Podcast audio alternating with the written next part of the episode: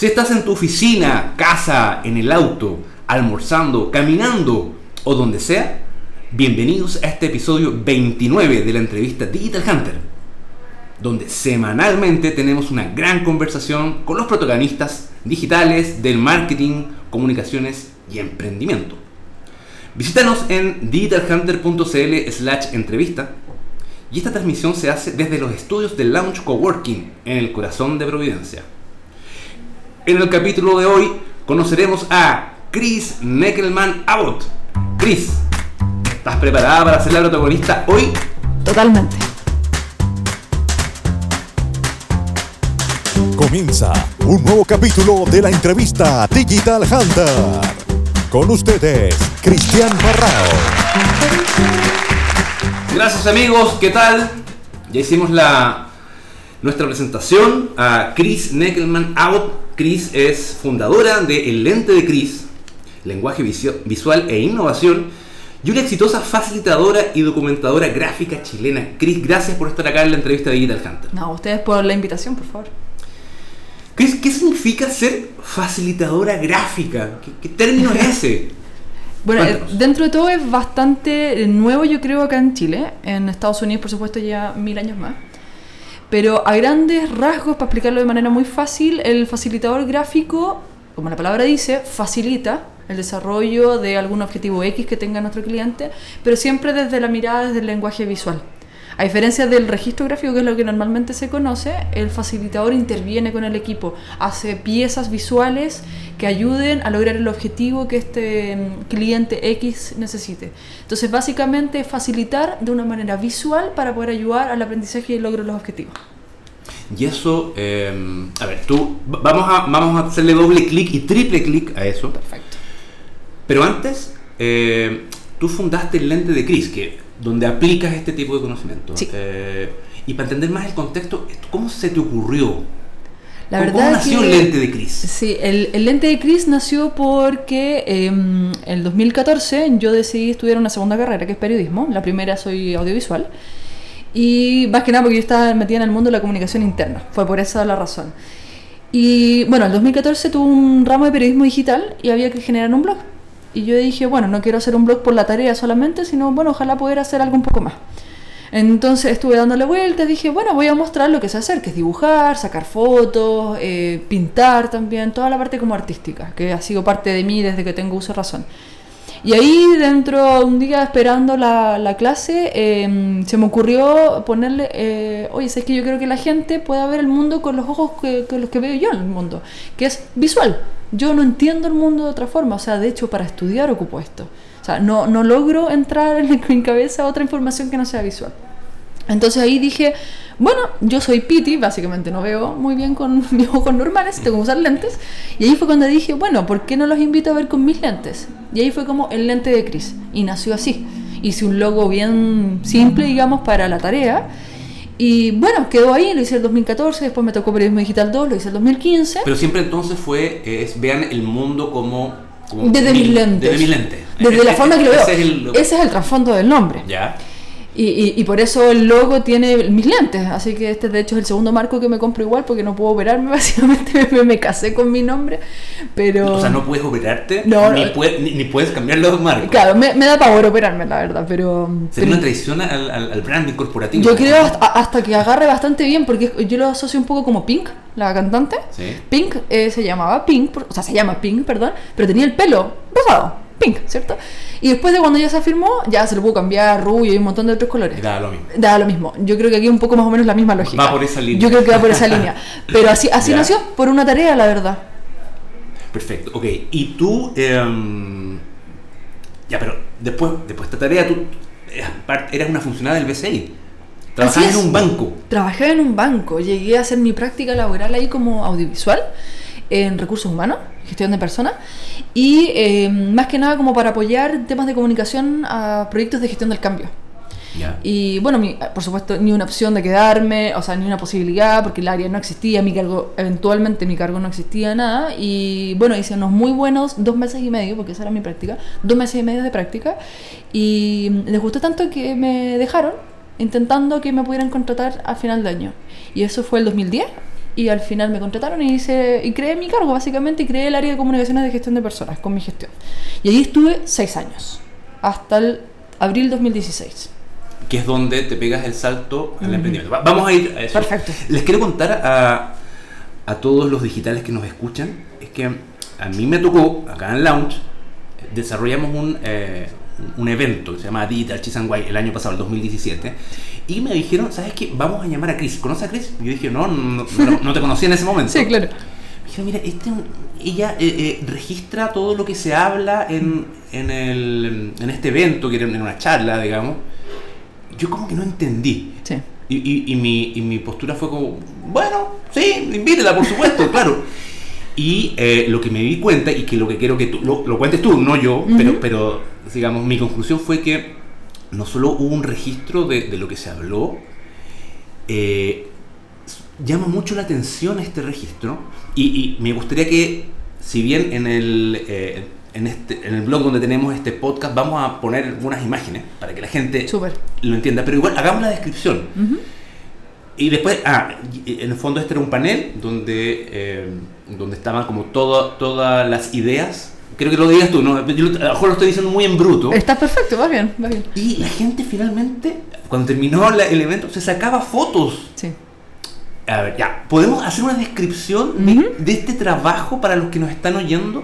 Perfecto. Mira, esto se llama registro o documentación gráfica. Puede tener los dos nombres.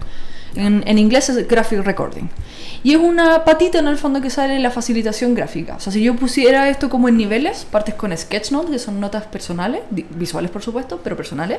Después vamos con un registro gráfico, que es esto en grande, que ya lo voy a, voy a entrar. Y después la facilitación, que ya empiezas a trabajar con los equipos y hacer herramientas visuales propias para el objetivo. Esa es como la evolución de este trabajo. Ok. En el caso del registro gráfico, que es lo que vivimos ahí en, en Digital Cheese and Wine, eh, la gracia que tiene, al menos yo lo hago así, es que se hace en un soporte grande, en gran escala. Mi, mi soporte al menos es de 90 de alto y 230 de largo. También se puede hacer en versiones más pequeñas, por supuesto, y se puede hacer también en, en digital. Hay muchas personas Como que lo... pantallas. Sí, hay muchas personas que lo registran, por ejemplo, en el iPad. Hay una, una aplicación bien buena que se llama Work Visual, donde puedes proyectar, por supuesto, y, y se puede ver. Eh, También es una forma de. Y, y yo eh, siempre estoy abierta en el fondo a hacerlo de distintas formas. Yo recomiendo personalmente la que hicimos en, en- en el evento porque eh, ahí las mismas personas que están asistiendo eh, como espectadores en el fondo ven esto y van viendo también cómo se va construyendo en relación al relato. La gracia del registro gráfico o la esencia de este es que es un registro en vivo. No hay nada preparado antes salvo el título, que tienes que saber eh, el título de la canción, digamos de qué se trata, Ya. Y más o menos la dinámica para saber qué cosas tu cliente necesita o le parecería bien documentar. Pero todo es en vivo. Uno hace un, obviamente un trabajo previo de, de posibles metáforas visuales que se podrían eventualmente salir, ¿cómo no? Dado el tema, por supuesto. Pero la gracia y la esencia es que es en vivo. Entonces, mientras la persona va hablando, la o las personas en el evento, yo voy documentando los puntos importantes visualmente. Visualmente quiere decir ya tanto en dibujo o de forma escrita y ir jugando con la jerarquía. Más grande, colores, tamaño. Esa es la forma en el fondo Y es- básica. Y este es un complemento, porque antes no se hacía. Digamos, este es un Mm. complemento que te ayuda en qué? En, en, en que puedes estar más atento y no tomar notas, porque en el fondo la estás tomando tú y queda, queda para, la, para la audiencia. Que, que- ¿Dónde tú notáis que está ahí? Mira, la- el, el poder de, de esto es que finalmente queda como una minuta visual. Entonces, si yo, por ejemplo, fui a un evento que duró tres horas, cuatro horas, tal vez hay mucha información que me pareció interesante, pero me entró y me salió. No necesariamente la pude haber anotado. O como sí. Pero la gracia de, de- de esto es que el ser humano recibe mucho mejor y entiende mucho más rápido la información visual. Entonces, al tener esta minuta visual de esa forma, te ayuda a tener en una foto, eventualmente en tu celular, lo que pasó en estas 3-4 horas o las 50 y tantas, 80 slides que pudimos haber visto. Eso es impensable si uno está tomando nota. Eh, Sí, es bastante difícil. Muy Ahora, difícil, no quiere sí. decir que uno vaya a anotar todo, por supuesto, pero en el fondo tomas los, los puntos importantes y relevantes que te ayuden a entender y a recordar después esta información. Esa, es la- esa es la gracia. Entonces, al final, cuando tú ves, como se llama, eh, le decimos nosotros, por supuesto, la imagen completa, el big picture, empiezas a conectar la información. A decir, ah, mira, esto que tal vez se dijo al principio, que estaba en la slide 2, ponte tú, se conecta con esto que está en la 50. pero jamás lo puedo ver conectado porque hay, no sé, soy muy mala para las matemáticas, pero muchas veces la hay entre medio. Entonces, eh, la gracia de, de tenerlo así es que puedes verlo todo de una sola forma, de una sola, pero de una sola vez, quiero decir. Entonces, al hacer eso, recuerdas, entiendes y co- conectas mucho más la información. Que no es lo mismo que te manden el No, PPT. no, el claro PDF, que no. No es lo mismo. Por ¿no? eso también eh, los POSIT, por ejemplo, han- son un boom power que siguen eh, muy vigentes porque la gente anota tal vez ideas y las pone todas en la pared y te ayuda a ordenarlas. Entonces, cuando uno tira toda la carne a la parrilla, por así decirlo, y ve todo en la mesa, es mucho más fácil tomar decisiones. Entonces, esto es una potente herramienta, no solo para entender la información, sino como te decía, para conectarla y después eventualmente tomar decisiones por parte del cliente o las audiencias, depende obviamente del, ¿A dónde del evento, Correcto. lógicamente. Com- Comentaste algo de, de unas pantallas, pero que tú recomendabas eh, hacerlo así, papel y lápiz. Con tu Sí, o sea, ¿por qué? ¿Hay alguna razón en especial? O? Mira, básicamente como es un formato grande, como te decía, son 2 metros 30, es súper visible, súper llamativo. Entonces es mucho eh, más atractivo también para las personas poder ir viendo cómo se construye esto. Es poder ver eventualmente, porque ahí también entra un poquito la parte de facilitación, que ellos interactúen con el lienzo. Que tal vez puedan escribir, que puedan pegar posit. No hay problema, o sea, es parte de... Claro, depende de la dinámica. permite- claro, correcto. Y eso no te permite la pantalla. No, pero en la sí. pantalla no. Además que es un formato, el, el papel es un formato mucho más em, reconocible, usual para cualquier tipo de persona. El iPad con el lápiz tal vez no tanto. Entonces, Mm. también es una alternativa, eso no quiere decir que no, y, y yo siempre soy, como te decía, flexible en el fondo de esas opciones, pero yo recomiendo la otra por esta dinámica. Pero depende de cada evento, por supuesto. Perfecto. Oye, Cris, eh, ¿y por qué la gente se saca fotos? Eso es que lo he visto, no solo lo vi en ese evento, te Eso- sigo en tu Instagram, que Sí. eh, digámoslo es arroba Arroba lente de Cris. lente de Cris. Y el ¿ok? Cris con K, Con como K, mi nombre. con K. ¿Por qué la gente se saca fotos? Yo creo ¿Te- que te dicho? sí, sí, me ha tocado, me ha tocado harto, me ha tocado gente que se ha sacado fotos con los registros, pero de las charlas de ellos, por supuesto. O Ah, como recuerdo, Sí, claro. como recuerdo de su charla, o gente que simplemente dice, oye, qué bacán esto, me quiero sacar una foto. Yo creo que ¿por qué? Porque estamos metidos en un mundo donde hay tanta cuestión de repente, tan, tan, tan, tan digital, donde perdemos un poco Mm. la esencia del ser humano, que ver esto, que de alguna forma es un poco tal vez más análogo, por así decirlo, y visualmente igual atractivo, llama más la atención también. Es visualmente atractivo para la gente. La gente se acerca de por sí. Y te empiezan a ver, oye, qué impresionante esto, cómo se empezó a hacer en vivo. O sea, hay gente que yo le digo, no, esto yo no tenía idea de la información y está en vivo. Que fue como lo que hicimos ahora hace poquito el sábado en TEDx en La Rayal. Que la- las personas me, me decían, oye, pero ¿usted tenía la información? Eh, no, solo tenía el nombre de la persona que iba a hablar y el título. El resto Nada fue más. todo en vivo, sí, todo en Esto vivo. es pilotear un avión. O sea, O sea, está en- Sí, qué, qué buena analogía. ¿cómo te fue en, en, en el Arrayán? Bien, fue bien, eh, fue bien intenso. Fui con, con otra persona, Celeste Benavides, que ahí me, me acompañó, que Un le gran invité. saludo a la Cele. Sí, una máster, en verdad se, se arriesgó ahí a acompañarme en, en este desafío. Es la primera vez que trabajábamos juntas. La primera vez yo también que hacía un registro en conjunto con alguien. Siempre los había hecho sola. Pero en verdad el formato de TEDx era imposible hacerlo sola, imposible. Porque eran 17 charlas que tuvimos el día entero y eran 15 minutos por charla y entre medio, ¿qué? 3, 5 minutos máximo entre cada una de las charlas y en un lienzo de 2 por 3 metros. Wow. Con un- Vam- Vamos a subirlo, tenéis las, tenéis las fotos, ¿no es cierto? Sí, sí, las tengo, en las tengo. Ido subir. subiendo, las charlas fueron potentísimas. Y además que el formato de soporte no es el formato que normalmente ocupamos. Entonces tuvimos ahí problemas con la parte de los lápices, que nos chupaban la tinta. Entonces fue como harto ahí como de ir probando en el momento, lamentablemente. Pero salió para mi gusto espectacular, tanto en el registro como la relación ahí con, con la celeste laboral que, que pudimos lograr. Y yo creo que toda la gente quedó feliz. O sea, tengo muchas personas que hicieron charla y que ahora me están escribiendo porque están fascinados y a ver si se concretan nuevos proyectos. Así que ideal.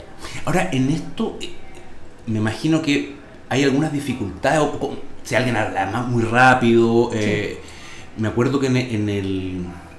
Me imagino, a ver, me imagino que es diferente a que alguien exponga un tema Mm. que tú sepas, pero el que hicimos acá en el 2017 era, eran como entrevistas a tres personas. ¿Cómo, cómo lo hacías ahí? Porque o sea, ya Sí. es más allá de la habilidad de dibujar, eh, mucho más que eso. Sí.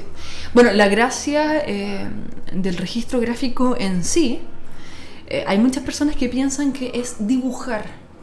Y no. O sea, obviamente tienen que tener un, un- un plus tu trabajo en cuanto al dibujo porque eres profesional en esto. O sea, eh, hay un poco la diferencia entre una materia y un profesional. Entonces, obviamente tiene que haber una calidad, por supuesto. Pero la gracia también de esto es el escuchar. Entonces, si yo pongo una balanza, es sí, es escuchar, pensar y dibujar y todo en el mismo nivel. No hay nada que su- supere esto.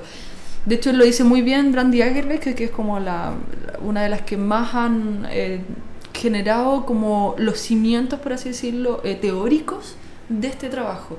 Y ella dice justamente eso, que son todos en el mismo nivel. Entonces, la gracia de esto es escuchar también. Escuchar, decir, "Mm, esto es relevante, esto no, en base a lo que tú ya hayas tenido un poco de información antes de la dinámica, del objetivo de la- del evento. Y en base a eso tú vas escuchando, viendo que es importante, haces el filtro y luego jerarquizas. Y esa jerarquización puede ser con metáforas visuales, conceptos, dibujos que apoyan esto, más el texto, que puedes ir jugando con los tamaños. Entonces, ¿cómo hacerlo? Eh, no tengo más receta que eso, que poder escuchar. Igual sí, tiene parte de habilidad, eh, no, no es tan fácil de hacer, pero simplemente saber también mejorar la- las habilidades de escucha. Eh, Yo creo que es como Sí, por ahí. escuchar. Ahora, es, yo supongo, Chris, que es el escuchar, Mm. el dibujar, entiendo que es la técnica, Sí, pero hay un tema como de, de análisis y de síntesis. porque Sí. tú rápidamente tenés que ver qué dejar afuera. Tenés que, hay mucho que tenés que eliminar, por Sí. supuesto, no, no puedes. eh, y, qué, y qué registrar. exactamente. Hay, hay un tema mental, me imagino que lo de la Rayance, que fueron 17 charlas, eh, a, pesar de que haya sido una, una gran experiencia y, y muy enriquecedora, sí te dejó, te dejó casada. Eh, Cansada, no casada, cansada. Eh, cansada también, pero cansada sí. Eh, sí, fue muy intenso, muy intenso. En general, todos los registros uno queda muy cansado, porque Bien. tienes que estar muy atento todo el rato. Y no solamente atento a lo que la persona esté diciendo y viendo si eso es importante o no y, cómo lo puedo conectar, porque la gracia de esto yo no solamente documento, sino también veo cómo puedo conectarte esa info que me dijiste hace, no sé, 20, 30 minutos atrás con lo que estoy diciendo ahora. Entonces de repente tú podés volver atrás en el lienzo. Eh, El layout que yo ocupe, o sea, la forma de administrar la información también influye en cómo la gente lo va a entender. Entonces, claro, no solamente llegar, sentarme, escuchar y dibujar, sino también tiene un penseque detrás para poder facilitar la comunicación, o sea, perdón, la comunicación de la información y el entendimiento de la información por parte de la audiencia. Y, y no tiene er- errores. O sea, Sí, no, si uno se equivoca. pero uno ve el panel y no ve, o sea, ves como que, Sí. como que estuviese preparado, ¿sabes? Que da, da esa impresión. Mira, nada. No, no, yo, yo sé Sí. que nada, pero, pero es que tú dices, oye, no hay ningún. Ah. Yo me equivoqué. No hay nada de eso, está súper Mm. súper bien logrado. Me imagino que desde el punto de los lentes de Chris, tú Ah, tu sí. pupila, claro. No, siempre uno busca ahí puntos de mejora, obviamente, pero Claro. eh, en verdad uno se equivoca y si se equivoca no hay problema porque se ocupan estas como etiquetas blancas que ocupan en el colegio para... Sí, sí, o sea, sí. las recortáis del tamaño que necesitéis y lo pegáis encima y escribís de nuevo. Entonces, existe eso. Perfecto. Porque estáis perfecto. escribiendo con plumón. Entonces te, Te puedes equivocar. equivocar, claro, Te podías claro. equivocar en una letra que se te fue o, o- no sé qué, da lo mismo. Es parte, yo creo que es parte de- del proceso de este trabajo eliminar esta frustración y poder equivocarse y aceptar esa equivocación y mejorarla. Oye, Chris, tú has ganado algunos premios. Hay uno que me llamó la atención. ¿Ah, sí? Cuéntanos un poco.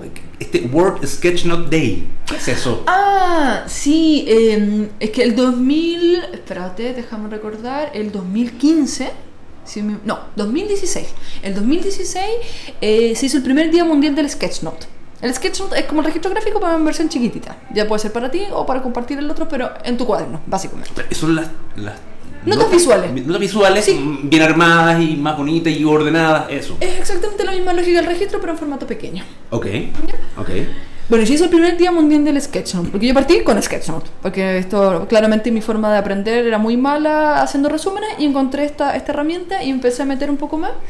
Y cuando se hace este día mundial, había muchas formas de eh, poder participar. Yo participé en una de ellas y habían, por supuesto, varios premios. Y uno de esos premios eh, me lo gané yo, que era eh, una sesión, digamos, privada con Janelle King, que es una facilitadora gráfica estadounidense, que yo lo encuentro, o sea, espectacular, digamos, porque, como decía, la gracia de esto no es solamente saber dibujar bien, sino saber conectar muy bien la información. Es ahí el valor. Correcto.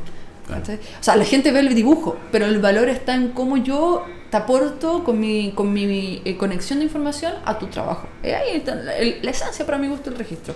Entonces gané esta sesión con Janelle King y ahí le conté eh, por lo que yo estaba pasando en ese momento, que así muy, eh, eh, de manera muy corta en el fondo, yo estaba justo en esa etapa con una licencia, porque se había muerto mi papá el, el 2015 y claramente no la había superado y estaba con licencia.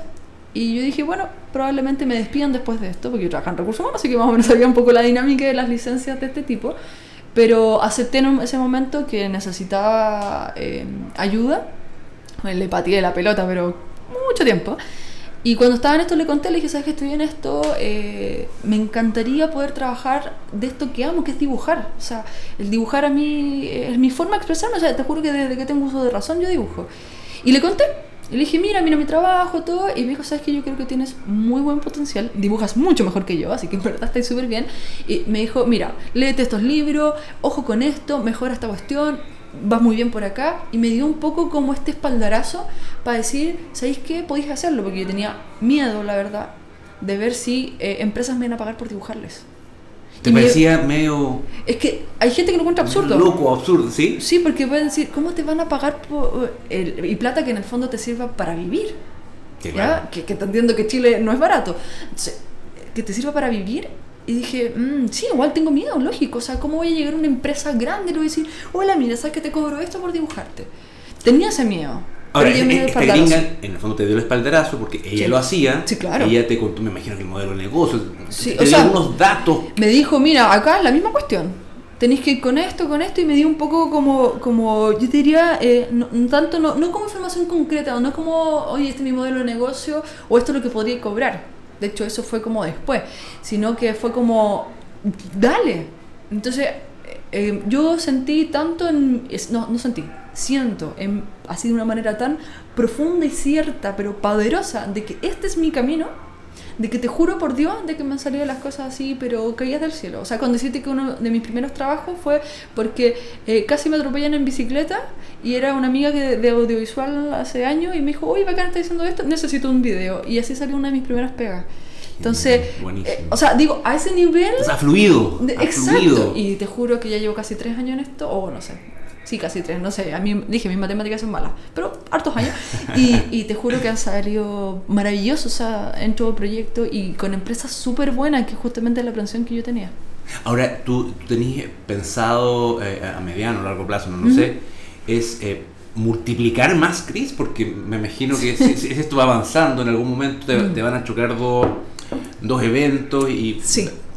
¿Cómo, cómo lo hacías ahí? Porque, porque Eh. esto un poco depende de tu cabeza y tus habilidades. Sí. Eh, tenés que... ¿Cómo Eh, van a hacer ahí para multiplicarte? Eh, así súper complejo, en verdad, porque, mm, porque la gracia de, de- de que la gente me contrate es efectivamente eso, el talento, mi habilidad, justamente mi, mi pensé que en el fondo, mi parte intelectual de cómo llevo esto, eh, y, y también siento yo, espero, que, que un poco como el trato también que tengo y la flexibilidad que tengo con mis clientes, porque a ver, he estado del otro lado de la moneda, cuando estuve en el banco, eh, para mí es pero fundamental de la forma en cómo yo también entrego mi, mi- mis ofertas en el fondo, cómo manejo los tiempos, que es lo que entiendo, porque entiendo la dinámica adentro. Entonces yo agradezco al mil haber estado en, en- en el BCI justamente por eso. Ahora, em, sí, he podido de alguna forma em, subcontratar algunas cosas que yo considero que pueden ser subcontratables, que es la parte de diseño gráfico, porque yo no soy diseñadora. Mucha gente dice, hoy diseñadora. No, no lo soy. Periodista y comunicadora audiovisual. Audiovisual, sí. Ok. Y todos mis respetos a los diseñadores gráficos, que por eso yo les digo, no, yo no estudié diseño. ¿Sé cosas? Sí, pero no soy diseñadora. Y, se- y para mi gusto hay una diferencia. Entonces, temas de diseño gráfico he intentado como subcontratar. Eh, en temas de la parte como producción administrativa, ahora tengo una, una persona conmigo que es Marcelo, que un 10 en el fondo ahí, pero perfecto. Toda la parte como relación con cliente, presupuestos, cotizaciones, pago, toda esa parte que toma mucho tiempo, la está tomando él también, entonces estoy intentando ver también qué cosas, ya como netas del dibujo, puedo eventualmente eh, eh, subcontratar o, o apadrinar a alguien, y, bueno, eh, esto lo, lo sabe, no es nada, digamos, inédito, pero de alguna forma la, la Celeste para mi gusto también es un poco apadrinarla para Para que te ayude exactamente. para que aporte con esto yo creo que tiene harto potencial, eh, obviamente puntos de mejora como todo el mundo, todos nosotros tenemos la misma, pero creo que tiene mucho potencial. Oye, Cris, pero mira, lo último que, que dijiste, eh, está ahí enfrentada a la problemática que al final todos, todos los emprendedores tenemos, Mm. de alguna manera. O sea, en un momento, claro, me hablaste de, de la facilitación gráfica, está perfecto, Sí. pero empezaste, chuta, de contratar y... Sí. ¿Cómo, cómo es el mundo del emprendimiento? Tú que trabajaste en banco. Sí. Con el- Eh, yo creo que la parte más compleja del emprendimiento es justamente las partes administrativas como gubernamentales, por así decirlo. O sea, Las la- legales, las Sí, de... las legales. Entonces, aparte como de... eh, bueno, yo boleteo, yo no tengo una empresa formada, esa es la verdad. ¿Y por qué? Porque para mí impuesto interno es como el mar. O sea, no hay que darle la espalda, hay que tenerle mucho respeto, de verdad Ya. que le tengo mucho respeto. eh, tengo familia que trabajó muchos años en impuesto interno, entonces, eh, si bien más o menos conozco la dinámica, no- yo no entiendo nada, el mundo de los números para mí es como complejo de entender, me cuesta entenderlo. Quiero entenderlo, pero me cuesta. Entonces, he, te- he ido con mucha calma De a poco. de a poco con esto, eh, justamente. Entonces, toda esa parte legal, la parte de los impuestos, le tengo pavor a los terrible eso. impuestos. Le tengo pavor. No, y te- a te- yo sé, yo espe- lo vivo y lo vivimos con Mm. muchos emprendedores. Sí, de todas maneras. te aleja, eh, o sea, es una obligación, pero te aleja de, del corazón de tu negocio al final. Tu- tu- tus neuronas están en otra. Bueno, yo por eso o sea, considero que de repente es mejor eh, subcontratar o pagarle duda, a alguien que sepa. Yo creo que eh, es importante que uno aprenda, pero también que uno sepa que dónde tú generas valor. Y por algo hay gente más experta que uno. Eso, eso yo creo que es importante, pero, pero también uno aprender. Yo creo que tampoco dejarlo así como en la nada. Pero yo creo que la parte toda legal es muy compleja. Toda la parte como, eh, yo no tengo que tener accesos, digamos, a dinero o a fondos, pero, pero me imagino que esa parte también, o sea, entiendo que esa parte es muy compleja, pero yo diría que eso, porque creo que si uno sabe muy bien de lo que está armando, es potente, crees muy bien de que lo que estás haciendo es donde tú tienes que estar, de verdad las cosas sean. Hay mucha gente que dice que si no hay fracasado no eres emprendedor. Yo encuentro que eso, disculpa, a las pelotas, las pelotas. Porque, no, pero ¿por qué tengo que fracasar? Puedo aprender en mi camino de este, de que, oye, chuta, ¿sabes qué? Aquí cobré mal, o tuve que haber mejorado esto. Pero no tengo que decir, no, tengo cuatro fracasos, entonces eres más emprendedor. No, no es eso, para mi gusto. Yo creo que, que uno tiene que ponerle eh, corazón, pasión y, y fuerza y creer que ahí las cuestiones se están anotando. Pero la parte legal es compleja, creo yo. Yo por eso todavía no me he metido. Quiero meterme, pero me asusto. Esa es la verdad. Tú, Chris, ya en tu ámbito más personal slash profesional, Ujú. ¿tenéis algunos, algunos hobbies que me comentaste antes? Tú jugabas baby fútbol, dibujáis, Sí. sí. cómic, bueno, eso uno podría suponerlo. Eres eh, fan del anime. Cuéntanos, da- danos ahí un, un Sí, eh, pincelazo de eso. así en corto también. Soy más ñoña de lo que parezco. Eh, me encanta la Pero es cool ser ñoño hoy, ¿no? Antes no, ¿o no? Pero me- con orgullo. Ya. Súper Frente en orgullo. alto. O sea, nerd, pero total. O sea, no soy fanática de Star Trek, pero puedo hacer esto, si está en la cámara ahí, el, el monito de Spock, y con las dos manos, peor todavía. Em, pero soy súper, por ejemplo, gamer, onda, me encantan las consolas de videojuegos. Tengo tres en este momento y lo único que quiero es hacer una pared llena de, de consolas. Eh, juego mucho eh, en general. Me encanta el anime. eh, me encantan los cómics. Me encantan las figuritas de acción. O sea, súper ñoña. Mi marido, de hecho, es juez de Magic. O sea, para que te diga una, una idea. Entonces, la, la, la parte entretenida de todo eso es que yo igual trato de vincular siempre con mi trabajo. ¿Por qué? Porque estáis contando historias, estáis viendo formas de ver las cosas, estáis viendo, en el caso del cómics, cómo dibujar, en el anime lo mismo. Entonces vais mejorando técnicas, tal vez, que yo puedo sacar desde las historias a desde el estilo de dibujo, ya llevando historia me refiero videos, anime, series, a, a tu trabajo. Hay cosas que podéis mezclar, entonces siempre trato como de sacar de todos lados y para mí son una fuente de inspiración y de relajo. Y en el caso del deporte es lo mismo, pues soy deportista hace hartos años. Hacía básquetbol antes, atletismo y hoy día estoy en baby fútbol. Si hay gente que, que nos está escuchando y que le parece que eh, eres un, digamos, o, o- o tu, tu trabajo es un ejemplo seguido y quiere, y quiere seguir esa, esa línea, ¿qué le recomendarías? Me, me voy a adelantar. Alguien que esté escuchando, oye, me encanta lo que hace la Gris, pero no sé dibujar, que, que partiera con esos prejuicios. ¿Qué le diría ahí? Yo creo que todo el mundo dice, no sé dibujar. Eh, algo que yo hago en mis talleres es decir, eh, mientras la idea que tú quieras contar se entienda, entonces está muy bien el dibujo. ¿Puedes ir perfeccionándolo? Por supuesto que sí, como todo en la vida. Pero mientras yo te dibuje el mono palitos y tú entiendes que es una persona, está bien. Es ahí la gracia. Entonces, voy a ir mejorando. Si quisieran partir, tú dices, trabajando como lo mío, haciendo como... Quisiera aprender, porque al final Sí. eh, eh, esto va a ser una, una escuela. Sí. eh, y, y- y que, claro, y dijeron, "Pucha, ¿cómo puedo ser como la crío? ¿Cómo puedo...? eh, Porque esta- tampoco se estudia. Eh, o sea, tú llegaste, por lo que nos contaste, llegaste por, Mm. por curiosidad, por, Sí. por emprendimiento solo. No, no hay como certificaciones así como de universidades formales, para nada, en ninguna parte. Lo que suena una oportunidad. para- Sí, de- universidades pueden llamarme. Así como, eh, sí, no hay nada formal. Hay talleres, por supuesto. Yo hago talleres también, obviamente. De, hago talleres de Sketchnote. Estoy preparando uno ya más de, de registro gráfico. Voy a sacar el de Sketchnote nivel 2 ahora. En dos semanas más sale. eh, de presentaciones. O sea, igual hay, digamos. Eh, mis colegas también, que somos, porque somos tres en Chile que hacemos esto así tres, cuatro, ya tal vez un cuarto, y- pero así como dedicados al 100, onda, yo vivo de esto, somos tres. Qué poco. Nada, nada. Eh, y y lo- yo diría que los tres estamos súper bien. Eh, creo que tienen un nivel super power y, y y voy a pensar no como competencia, sino como colegas para ir mejorando esto. Eh, la Fran Salomón de Dilo con Monos tiene muy buenas... em, mu- muy buenos ta- talleres, hace muchos gratuitos, el que tiene online, que también pueden aprender ahí. Obviamente pues, los invito a mis talleres, por supuesto, que ya en el taller de Sketchnote, que, que el nivel 1 ya han pasado, yo diría, más de 150 personas. Eh, gracias a Dios, todos con mucha, em, con, con muy buenos em, evaluaciones. Y ahora este 2018 vamos a sacar muchos talleres más, así que también los invito a eso, por supuesto, en mis redes sociales y bueno, en- Lunch también pueden verlo. Repitamos. Sí, por supuesto. Repitamos cómo te pueden contactar. Eh, por Instagram, por Instagram, ejemplo, ya. es que creo una red social bien, bien rápida y pueden mandar mensajes directos que contesto siempre. Que es arroba Lente de Cris. lente de Cris. Cris es con K. Es con K, sí. Arroba lente de Cris. Sí. Y tu sitio web, ¿no? Sí, mi sitio web es www.lentedecris.cl Perfecto. Y vamos a sacar, de hecho, voy a sacar ahora, el lunes ya debería estar arriba, en la nueva página web, donde voy a subir justamente todos los talleres que se vienen, para las inscripciones al tiro y todo eso. Chris Neckelman Abbott, muchas gracias por haber aceptado nuestra invitación. ¿Algunas palabras al cierre?